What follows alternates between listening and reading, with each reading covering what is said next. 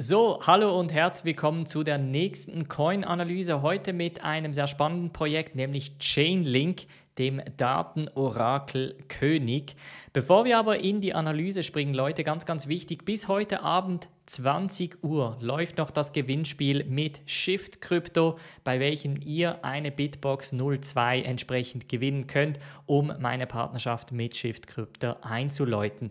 Deshalb ganz, ganz wichtig auf bluealpineresearch.com slash Gewinnspiel gehen und euch da entsprechend eintragen. Das Ganze wird nach dem Zufallsprinzip ausgelost und dann wird eine Person entsprechend einen Bitbox 02 gewinnen. Nun aber wünsche ich euch ganz, ganz viel Spaß mit der Chainlink-Analyse. Schreibt mir in die Kommentare bzw. via E-Mail oder in der Mitgliedschaft, was ihr von Chainlink denkt. Ist es wirklich der Datenorakel König? Habe ich etwas vergessen? Wie seht ihr das? Ganz, ganz gerne in den Kommentaren. Nun ganz viel Spaß.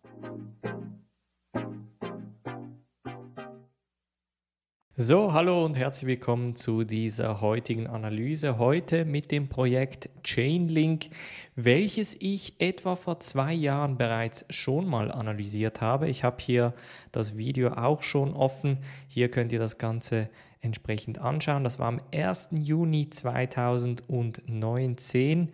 Und wenn ich so ein bisschen auf den Preis schaue von damals, dann sehen wir hier 2019 etwa 1. Juni etwa hier herum waren das genau 96 Cent. Seitdem hat Chainlink natürlich einen krassen Sprung gemacht. Ähm, zuletzt sicher im 2020 am Anfang, etwa vor einem Jahr, gab es hier diesen Sprung von knapp 2 US-Dollar auf den Höhepunkt von etwa 17. Dann gab es eine kleine Korrektur und dann bis zum absoluten Höhepunkt von 52 US-Dollar. Mittlerweile ist Chainlink wieder ein bisschen tiefer gesunken, wie natürlich der gesamte Markt. Und die ganz große Frage ist jetzt, lohnt sich noch ein Investment in Chainlink? Ist es wirklich die Nummer 1 in Sachen Datenprovider? Das werden wir heute entsprechend anschauen. Für die Leute, die neu hier sind, ich bin der Feas aus Zürich und was ich hier mache, sind die sogenannten äh, Crypto-Coin-Analysen. Das heißt, ich mache Fundamentalanalyse und versuche hier mit diesem System oder mit diesem Bewertungsmodell, das ich aufgestellt habe, Kryptoprojekte entsprechend zu bewerten. Ich nenne es die 6x6-Methode. Das heißt, wir schauen uns sechs verschiedene Themen hier an, von Team bis hin zu den Partnerschaften und dann beantworten wir noch die sechs wichtigsten Fragen, welche für uns beantworten sollen, ob sich ein Investment entsprechend lohnt oder nicht. Ich habe jetzt hier das Coin, äh, das Token aufgeschrieben, Chainlink mit dem Kürzel Link. Das Datum ist der 16.06.21. Die Kategorie ist DeFi, das heißt Chainlink spielt eine sehr, sehr wichtige Rolle für DeFi-Protokolle. Übrigens da, falls ihr Hilfe, Informationen und noch mehr Wissen zum Thema DeFi braucht, gibt es natürlich den DeFi-Kurs, den findet ihr in der Video- bzw. der Podcast-Beschreibung. Jetzt möchte ich aber anfangen und euch ganz kurz Chainlink erklären. Was macht Chainlink? Und ich glaube, kurz zusammengefasst können wir sagen, Chainlink verbindet die Außenwelt, die reale Welt, die echte Welt mit der Blockchain-Welt. Das heißt, Chainlink ist eigentlich eine Art Stecker zwischen ähm, den Daten aus der echten Welt, sei es zum Beispiel Wetterdaten oder Zuginformationen, ähm, bis hin zu den zum Beispiel Euro 2020 äh, Resultaten, also den Fußballspielen etc. und verbindet diese Daten irgendwie mit der Blockchain-Welt. Das heißt, Smart Contracts werden oder kriegen dann diese Informationen und können dann dementsprechend ausgeführt werden. Das ist Chainlink kurz zusammengefasst. Jetzt mit der 6x6-Analyse fange ich ja immer mit dem Team an. Ich bin hier jetzt auf der Teamseite und sie haben mittlerweile die Teamseite ein bisschen geändert. Wer meine äh, vorige Analyse von 2019 mal gesehen hat, seht hier oder weiß hier, ähm, dass man hier noch eine Teamseite gehabt hat. Die gibt es so nicht mehr, beziehungsweise gibt es eine riesen Teamseite, weil sie auch mittlerweile mehr als, glaube ich, 130 Mitarbeiter entsprechend sind. Und ähm, ich möchte aber mit den, ich sag mal, mit dem Management mehr oder weniger anfangen. Das heißt, was ich hier gemacht habe, ist die wichtigsten Leute aus dem Management mal raussuchen. Das ist sicher der Mitgründer von Chainlink, nämlich Sergei Nazarov. und ähm, habe dann eigentlich auch noch einen CTO gehabt, aber der arbeitet nicht mehr bei Chainlink, so wie ich das gesehen habe. Dann haben wir hier noch kurz Benedict Chen und Adeline Joe und das führt mehr oder weniger eigentlich so zu bisschen zum ähm, ja, zum Management mehr oder weniger von Chainlink. Aber fangen wir mal mit Sergei Nazarov an in San Francisco Bay Area. Und wenn wir so ein bisschen seinen Hintergrund anschauen, dann sehen wir, er war schon extrem oft als Gründer und als Unternehmer tätig. Seine letzte, ich sag mal, akademische ähm, Stelle war er hier 2010 und ab dann war er mehr oder weniger als Unternehmer oder als Gründer entsprechend tätig teilweise in Technologiefirmen, teilweise auch in Kryptographie oder in Kryptofirmen, ähm, wobei man hier sagen muss, dass das wirklich sehr, sehr frühe Projekte waren, wie zum Beispiel, die, zum Beispiel dieses CryptoMail sowie auch Secure Asset Exchange, eine Smart Contract Plattform. Und eines der letzten war dann effektiv Smart Contract als Firma, was sehr wahrscheinlich auch die Basis für Chainlink bzw. für Chainlink Labs dann geboten hat. Also sicher äh, ein Unternehmer, der sich auskennt, einer, der sich seit über zehn Jahren mehr oder weniger auch Unternehmer ist oder war und sich dementsprechend in der Branche auskennt. Dann haben wir als nächstes Benedict Chan. Wie gesagt, normalerweise hätte ich hier gerne einen CTO gesehen, aber er ist der Vizepräsident ähm, des, der Ingenieure oder vom Engineering bei Chainlink Labs und er ist auch kein ähm, Newbie, also kein Anfänger, wenn es um Programmieren und ähnliche äh, Sachen geht. Er war nämlich der CTO bei BitGo. Für die, die BitGo nicht kennen, BitGo ist, glaubte ich, eines der größten äh, Verwahrer, wenn es um ähm, Kryptowährungen geht. Das heißt, BitGo bietet Produkte im Bereich Verwahrung an, sodass du als Bank oder du als Individuum eigentlich zu BitGo ge gehen kannst oder als Institution und entsprechend da deine Kryptos verwahren kannst. Ähm, vorher war er dann noch bei SendHub auch als Plattformentwickler und dann noch als Software Development Engineer bei Microsoft. Also er kennt sich aus, wenn es um das Thema Programmieren geht, ähm, hat da entsprechend auch viel Erfahrung. Dann haben wir Adeline Joe, sie ist die CMO, also die Marketingchefin und auch bei ihr sehen wir relativ viel Erfahrung, auch natürlich dadurch, dass sie in der Technologiebranche ihren, ihren Ursprung hatte, mehr oder weniger. Da war sie bei Eventbrite, einer Eventplattform bei Amazon im Marketing. Sie war vorher dann noch zwei Jahre bei der Boston Consulting Group und äh, bei nextdoor.com war sie drei Jahre. Auch das ein soziales Netzwerk in äh, Amerika. Dann hier Topbots, ähm, beziehungsweise hier war sie einfach äh, Mitautorin von äh, künstlicher Intelligenz beziehungsweise den Gedanken um künstliche Intelligenz beziehungsweise wie das Ganze aufgebaut wird etc. Dann ist sie bei Signalfire eine Beraterin und seit 2018 ist sie die CMO bei Chainlink Labs. Jetzt das Team gefällt mir sehr, sehr gut, muss ich ehrlich sagen. Also Sergei Nazarov ist ähm, Mitgründer und CEO natürlich und, und seit Anfang an auch da mit dabei.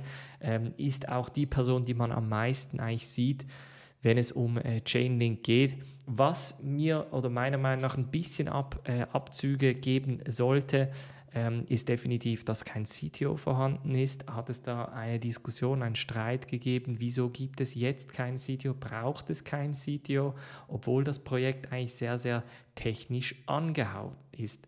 Von daher ähm, von mir eine 8,5 zum Auftakt.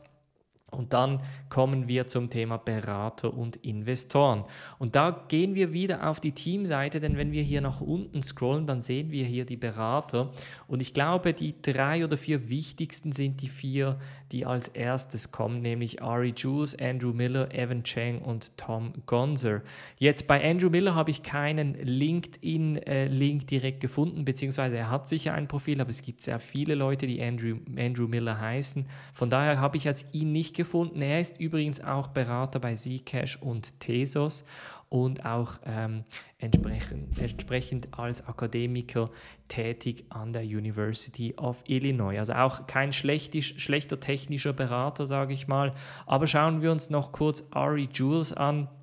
Er ist Professor an der Cornell Tech und auch der Chief Scientist. Also er ist der Chefforscher bei Chainlink Labs, seit sieben Jahren an der Cornell Tech entsprechend tätig. Er war bei RSA, das sind die, die diese Zwei-Faktor-Authentifizierungsgeräte für Banken etc. entwickeln. Also auch hier war er noch bei RSA Laboratories, bei EMC, bei Dell war er auch noch tätig. Also er kennt sich definitiv im Bereich Mathematik, Informatik und sehr wahrscheinlich auch Kryptographie sehr, sehr gut aus. Ähm, dann haben wir Evan Cheng. Auch bei ihm ist jetzt nicht gelistet, dass er entsprechend hier bei ähm, Chainlink als Berater tätig ist. Dafür war er aber ähm, bei Facebook der Director of Engineering, Programming Languages and Runtimes. Also das ist eine riesengroße Stelle. Ähm, das kommt nicht von ungefähr. Er war nämlich vorher noch bei Apple für zwei Jahre und hat da mehr oder weniger den LLVM-Code mitentwickelt. Ähm, oder, oder ja, doch mitentwickelt. Und übrigens, ich, ich gebe da ein bisschen mehr Details im anderen Video. Ich werde das natürlich verlinken für die, die das äh, ansprechend anschauen möchten. In diesem Zusammenhang, also Evan Cheng, ein absoluter Crack im Bereich Programmierung ähm, und auch da eben ein technischer Berater bei Chainlink. Jetzt mit Tom Gonzo äh, die erste oder er, ja, ich sag mal der erste, äh, die erste Person, die nicht völlig technischer Natur ist. Er hat DocuSign aufgebaut seit 18 Jahren und DocuSign ist eigentlich ganz einfach erklärt eine Plattform, um digital zu unterschreiben. Jetzt, ähm, wieso ist das eine sehr, sehr gute Partnerschaft? Natürlich hat DocuSign extrem viel Informationen und Daten, die sie rein theoretisch in Form von APIs, also so quasi so Steckern, so Datensteckern zur Verfügung stellen können. Ähm, ich glaube, das macht, es macht einen riesen Unterschied und, und deshalb ist auch Tom Gonzo hier als Berater entsprechend tätig. Von daher für, von mir eine ganz klare 9. Wieso keine 10? Ähm, was mir hier noch ein bisschen fehlt, sind so ein bisschen, ist die Diversität der unterschiedlichen Rollen. Also wir haben sehr, sehr viel starke technische Berater, die anderen Berater meiner Meinung nach nicht zu, ähm, zu verteilt, sondern sehr, sehr Technologiefirmen fokussiert. Also keine Banken, keine, was weiß ich, Luftfahrt etc. Braucht es die? Vielleicht nicht, ehrlich gesagt. Vielleicht könnten wir hier auch direkt eine 10 geben, aber meiner Meinung nach äh, sind die Berater und Investoren und der Fakt natürlich, dass sie immer noch hier tätig, tätig sind, entsprechend ein Grund dafür, eine gute Bewertung zu geben. Dann kommen wir zum Produkt und zur Technologie. Und ich möchte jetzt hier nicht sehr krass aus Detail, äh, ins Detail reingehen. Ich habe, wie gesagt, im anderen Video erkläre ich das Produkt und die Technologie nochmal ein bisschen im Detail. Ich glaube, was wir Stand heute unter Chainlink verstehen, ähm, sind eigentlich drei äh, Teilprodukte. Das erste sind die sogenannten Price Feeds, also die Preisinformationen zu äh, unterschiedlichen äh, Kryptowährungen. Das ist zum Beispiel, ich würde mal sagen, fast der Hauptgrund, wieso solch, also sehr, sehr viele ähm, DeFi-Projekte wie zum Beispiel Aave, Synthetics etc.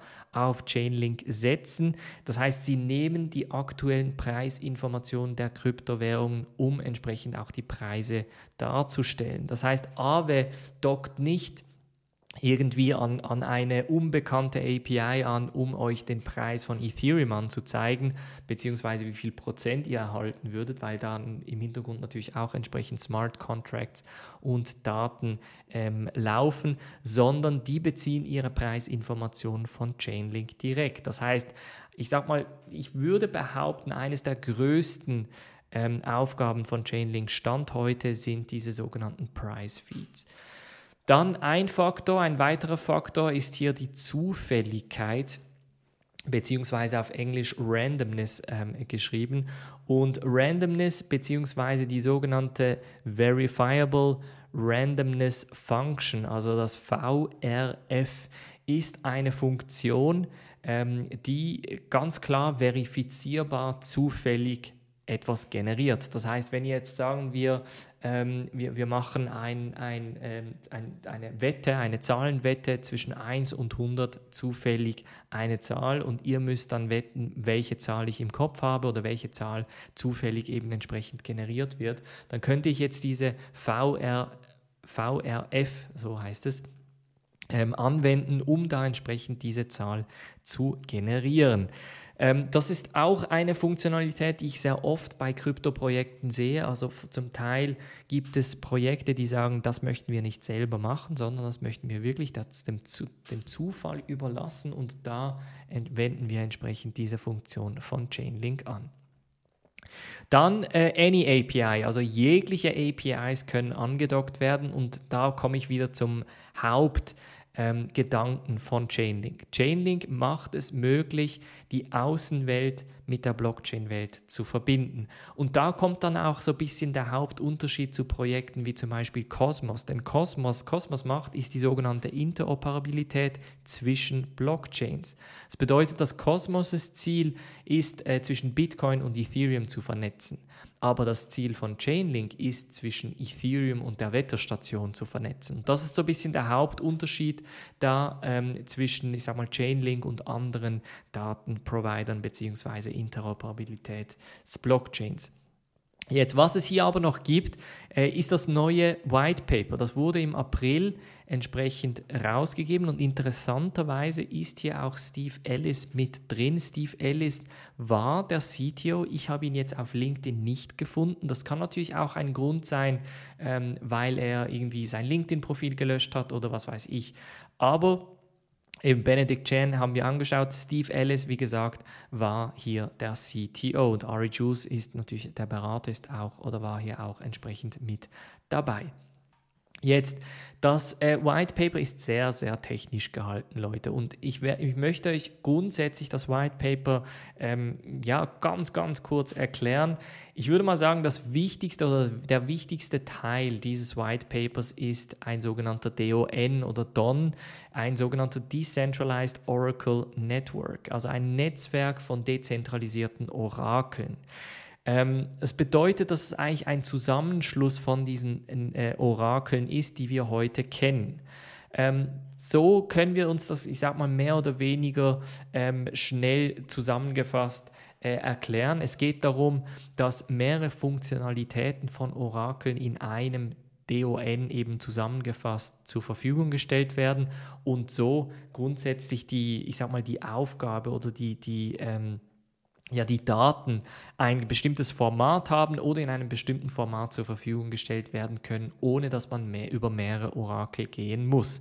Ähm, ansonsten, wie gesagt, sehr, sehr technisch gehalten. Ich werde das Ganze verlinken, dann könnt, es, ihr, könnt ihr euch es äh, anschauen. Ich glaube, für die Bewertung des Produktes bzw. der Technologie spielt es nicht eine Riesenrolle, weil es im Moment halt so wirklich ähm, ja eine Vision ist. Das ist eher ein Visionspaper momentan. Das heißt, man möchte in diese Richtung gehen. Ähm, Stand heute ist es noch nicht so weit. Das heißt, was wir machen können, ist ähm, diese, diese Technologie oder sag mal das White Paper reevaluieren in, in ein paar Monaten, in sechs bis zwölf Monaten und je nachdem grundsätzlich die Bewertung anpassen. Ähm, was mir aber hier auch noch gefallen hat, ist auf der letzten Seite oder fast letzten Seite ist so ein bisschen das, ähm, das, nicht das Ökosystem, aber so ein bisschen die Gesamtstrategie dargestellt. Das war hier. Um, ähm, increasing user fees from smart contracts, also höhere Gebühren durch, äh, von den Smart Contracts bedeutet höhere kryptoökonomische Sicherheit, bedeutet Chainlinks Netzwerk skaliert auch entsprechend besser, bedeutet dass mehr Nachfrage nach Oracle-Service, also nach Oracle-Dienstleistungen erstellt wird. Das wiederum bedeutet höhere Gebühren, bedeutet höhere Sicherheit, bedeutet ähm, mehr Skalierung für Chainlink. Also das Ziel von diesem Chainlink 2.0 ist grundsätzlich, dass man skalieren kann, dass man nach wie vor die Sicherheit sehr hoch haltet. Und ich glaube, eines der Faktoren oder der, bei welchem sich, äh, ich sag mal, Chainlink hauptsächlich von der Konkurrenz unterscheidet, ist, ähm, und die Konkurrenz wäre da zum Beispiel das Band-Protokoll, ist der Sicherheitsaspekt. Denn der Sicherheitsaspekt ist nach wie vor bei Chainlink um einiges mehr gegeben als bei Band-Protokoll, auch alleine wegen der Anzahl der Nutzer im Ökosystem. Das bedeutet, dass wir jetzt mal, wie gesagt, mit einer gelben Markierung, dass wir das entsprechend in ein paar Monaten wieder anschauen werden, Produkt und Technologie bewerten sollen. Ähm, wie gesagt, also Konkurrenzsituation, Sicherheit, ähm, das sind so ein bisschen die, die, die Hauptthemen. Chainlink ist äh, ganz klar die Nummer eins. Ich glaube, da, da müssen wir gar nicht darüber sprechen. In Sachen Orakel, in Sachen Datenorakel für Blockchain-Projekte ist Chainlink die Nummer eins. Und ähm, ich sehe momentan keinen Grund oder noch keinen Grund, wieso Chainlink nicht die Nummer 1 bleiben sollte. Das kann sich natürlich ändern grundsätzlich.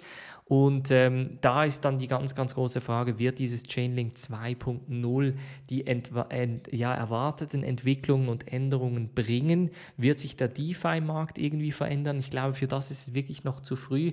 Aber nichtsdestotrotz, glaube ich, können wir hier eine 8,5 mal vergeben.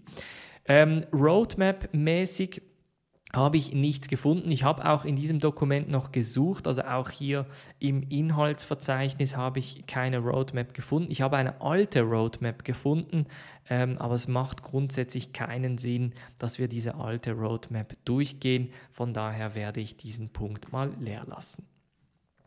Wir kommen zum Thema Partnerschaften und ich glaube, da kann ähm, Chainlink ganz, ganz stark punkten. Ich habe hier einen Blogpost offen, äh, bei welchem, oder der, der betitelt ist 77 Smart Contract Use Case, also Anwendungsfälle, die durch Chainlink ermöglicht werden. Ähm, der wurde übrigens 2019 ähm, published, beziehungsweise ist ein Update von einem Blogpost von 2019, ist jetzt im November 2020 erneuert worden. Und da seht ihr schon die unterschiedlichen Industrien oder Kategorien. Wir haben DeFi, wir haben externe Zahlungsmöglichkeiten, wir haben Gaming, NFTs und Zufälligkeit, Versicherung, Enterprise-Systeme, Lieferketten, äh, Anwendungen, ähm, Autorisierung bzw. Identität. Staaten und, und äh, Regierungen und andere. Und das Interessante hier ist, Leute, dass bei fast jedem Beispiel entsprechend ein Partner aufgelistet ist. Also sagen wir jetzt zum Beispiel ähm, Thema DeFi. Ja? Bei äh, DeFi haben wir hier äh, DeFi Dollar, is an example of a decentralized Meta Stablecoin, also grundsätzlich eine, ähm, ein Stablecoin, der durch mehrere Stablecoins eigentlich definiert wird, welcher Chainlink Price Feeds nutzt. Das heißt, dieser DeFi Dollar nimmt sich die Daten von von DAI, USDC, USDT, SUSD, um dann entsprechend die Daten für äh, den DeFi-Dollar entsprechend rauszugeben oder DUSD müsste das sein. Dann haben wir hier Futures-Produkte von DYDX, MCDX. Ähm, das sind zum Beispiel Börsen bzw. dezentralisierte Börsenprodukte, welche Chainlink Price Feeds bra brauchen. Äh, Options, da haben wir Finexus und Octus. Wir haben Synthetics, da ähm, welches das, der, der, der Hauptteil bei den synthetischen Derivaten ist. Auch hier werden entsprechend entsprechend diese Price Feeds genutzt. Wir haben Credit Default Swaps, also sogenannte CDS. Wir haben Bonds, also Obligationen, welche übrigens im SWIFT-System auch gebraucht werden. Und ich glaube, das SWIFT war nicht ein Partner, hat aber Chainlink eingesetzt. Ich weiß nicht, ob das immer noch der Fall ist. 2019 war es auf jeden Fall der Fall. Token Sets kennen die Leute aus dem DeFi-Kurs eine Art Index für zum Beispiel ein DeFi-Pulse-Index. Äh, Dort werden auch Chainlink Price Feeds genutzt und ihr seht schon, also fast jedes zweite oder jedes Produkt nutzt diese Price Feeds. Auch hier äh, WBTC und RenBTC, auch das kennen die Leute aus dem DeFi-Kurs, auch hier entsprechende äh, Price Feeds, die genutzt werden. Wir haben hier also ein Projekt, das extrem viele Partnerschaften hat ähm, in ganz, ganz verschiedenen äh, Bereichen. Hier auch eben Insurance, also ähm, äh, Versicherungsprodukte, sei es jetzt im DeFi-Bereich oder auch später Flugversicherung, äh, Autoversicherung etc., Hausversicherung, Lebensversicherung, Gesundheit etc. Ähm, da muss ich aber sagen, ist ein sehr, sehr großer Teil halt immer noch in der Kryptowelt und ein kleinerer Teil in der, ich sag mal, ich nenne es mal Industrie. Ähm, alles in allem würde ich aber sagen, dass die Partnerschaften wirklich sehr, sehr stark sind. Ich glaube, Partnerschaften, das ist, ist, jetzt halt nur so eine Sache. Zählen wir eine, eine angedockte API als Partnerschaft? Jein, eigentlich nicht. Bei, bei den anderen Projekten mache ich das nicht. Aber wenn wir zum Beispiel Aave haben und Aave kommt und sagt, unsere Preisinformationen kommen direkt von Chainlink, dann ist das für mich schon eine Art Partnerschaft. Denn dann heißt, dann, es heißt nicht, wir, wir nutzen unsere Price Feeds oder wir nehmen alle Price Feeds von ganz unterschiedlichen Projekten, sondern wir nehmen explizit unsere Price Feeds entsprechend von Chainlink. Von daher für mich eine 8,75 Leute. Ähm, fast so gut wie Ripple, ehrlich gesagt. Und ich glaube, bei Ripple habe ich irgendwie eine 9 oder 9,5 oder sogar eine 10 gegeben. Aber für mich ähm, zwischen 8,75 und einer 9 bezüglich den Partnerschaften. Einfachheit und Verfügbarkeit, da können wir kurz auf CoinMarketCap gehen, den Markt anschauen. Ähm, da sehen wir Binance, wir sehen Coinbase, wir sehen Kraken, Bitstamp. Ähm, ich weiß, dass man es als Swissquote kaufen kann, FTX. Also Link kriegt man fast überall. Also die Verfügbarkeit, das, das spricht definitiv für sich. Link ist auch auf den meisten äh, Crypto-Wallets grundsätzlich verfügbar. Früher, also vor zwei Jahren, als ich die Analyse gemacht habe, war es noch ein ERC20-Token. Heute ist es eine eigene Chain mit einem eigenen Token. Ähm, das heißt, die Einfachheit ist ein bisschen schwieriger, aber ich würde sagen, auch hier ähm, nach wie vor eine 8,5, also auch das sehr, sehr gut. Ähm, welches Problem wird, beziehungsweise ja, Rating, äh, Gesamtrating eine 8,65, sicher eines der besseren Projekte in diesem, ähm, in, in diesem Bereich. Dann kommen wir zu, welches Problem wird gelöst? Das Problem der ähm, Daten, Datenaustausch zwischen, ähm, nennen wir es in Klammern Außenwelt und Blockchain-Welt. Ja? Äh, wie groß ist der Markt? Da habe ich jetzt zwei Sachen offen, Leute, nämlich zum einen den API Management Market. Das ist zwar auch nicht ganz richtig, es müsste rein der API-Market sein. Wenn wir den API-Markt anschauen, dann sehen wir hier, der wird bis zu 6,8 Milliarden im 2025 anwachsen. Dann habe ich mal nach dem Financial Data Service Provider, also nach, nach dem äh, nach der Marktgröße der Finanzdatenprovider mal gesucht zwischen 2005 und 2027. 2021 wird die Marktgröße etwa 14 Milliarden sein. Der DeFi-Markt alleine ist Stand heute etwas über 100 Milliarden US-Dollar. Und das wiederum sagt mir, dass wir wahrscheinlich etwas zwischen diesen 15 und den 100 Milliarden, also ich sage mal irgendwo ähm, zwischen 50 und 60 Milliarden US-Dollar in der Marktgröße sind. Also Tendenz steigend, Leute, weil das ist, wie gesagt, wir, wir können Wetterdaten nehmen, wir können Fußballdaten nehmen, wir können äh, Verkehrsinformationen nehmen. All diese Daten können grundsätzlich zur Verfügung gestellt werden und dementsprechend von Chainlink in die Blockchain-Welt gegeben werden. Wer oder was ist die Konkurrenz? Da haben wir ganz sicher das Band-Protokoll. Ähm, und da ist eigentlich so ein bisschen das, die Haupt, der Hauptunterschied ist, dass Band auf Cosmos aufbaut und Chainlink eine eigene Infrastruktur hat. Und Stand heute ist es so, dass wenn man ähm, ja, ins, ins Chainlink-Ökosystem einsteigt und entsprechend, sagen wir, bezahlt wird im Chainlink-Ökosystem, dann kriegt man ähm, einen Token, der von ERC20 auf Link getauscht werden muss. Ähm, und das hat natürlich gewisse Effizienzprobleme, welches es mit sich bringt.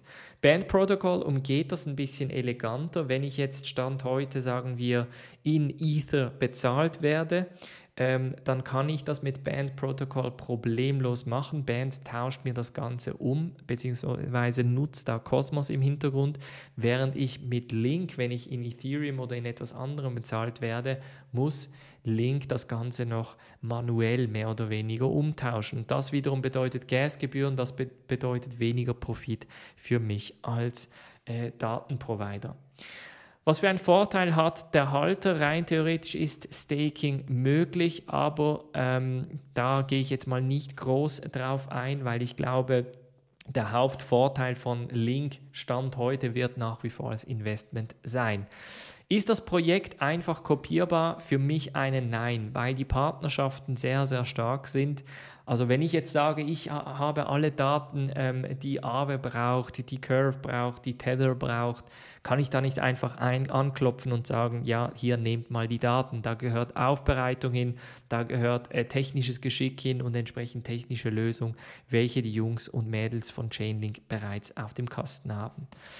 Mögliche Probleme oder Schwachstellen ist sicher Entwicklung des DeFi-Marktes, also immer können wir hier den Chart machen.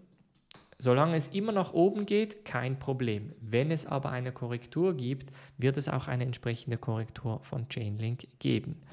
Chainlink 2.0 steht in den Sternen, beziehungsweise noch eine Vision.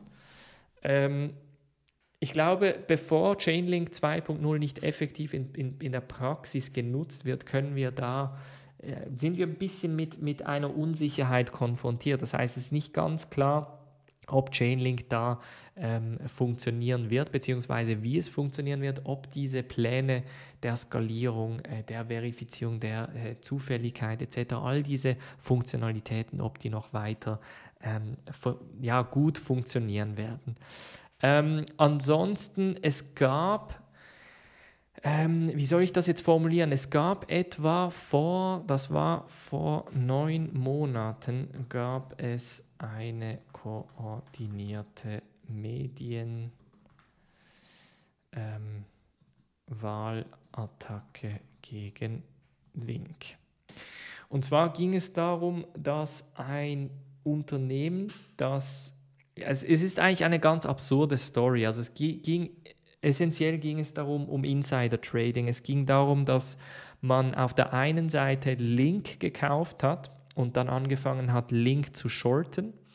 Ähm, und diese, diese, man hat dann parallel dazu eine Seite eröffnet oder eine, eine Forschung, eine Research-Seite, bei welcher man dann Dokumente herausgegeben hat, dass Chainlink entsprechend äh, nur aus heißer Luft besteht und entsprechend unnötigerweise aufgeblasen wurde und deshalb man das Ganze shorten solle. Ähm, es hat sich dann herausgestellt, dass das, wie gesagt, so ein bisschen Insider-Trading war zwischen dieser Forschungsfirma und ähm, dem, dem ähm, Käufer dieser Link, welcher effektiv dann auch shorten wollte. Ist ein bisschen eine dubiose Story. Ich weiß einfach, dass es passiert ist und dass, dass sehr, sehr viel ähm, darüber berichtet wurde. Ich hatte auch mehrere Podcasts und Videos darüber gemacht. Falls ihr euch für das also interessiert, könnt ihr das Ganze anschauen. Ähm, ich weiß jetzt gerade gar nicht mehr, wie diese Forschungsfirma heißt. Die hatte damals auch effektiv Werbung geschaltet ähm, auf Twitter, auf den sozialen Medien etc. und gesagt, dass Link wirklich fake ist und Link entsprechend eingehen wird. Also eine ganz, ganz weirde, eine ganz, ganz dubiose Geschichte hier um Link herum.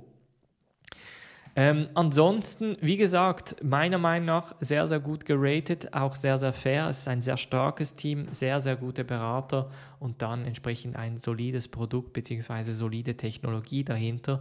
Ich glaube, Chainlink ist eines der, ich sag mal, Blue Chips, wenn es um DeFi geht. Das heißt, wer darauf wettet, dass der DeFi-Markt weiterhin steigen wird, der kann davon ausgehen, dass äh, Chainlink auch steigen wird. Das war's von der heutigen Analyse.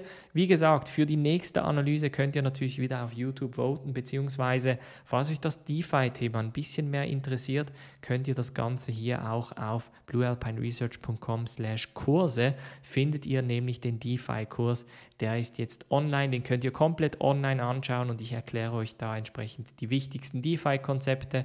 Wir machen die Vorbereitung zusammen durch. Ich erkläre euch die wichtigsten DeFi-Plattformen sowie DeFi und CeFi-Strategien. Und mittlerweile gibt es auch schon drei Bonus-Videos, welches ich nur für die Leute, die hier den DeFi-Kurs gebucht haben, zur Verfügung stelle.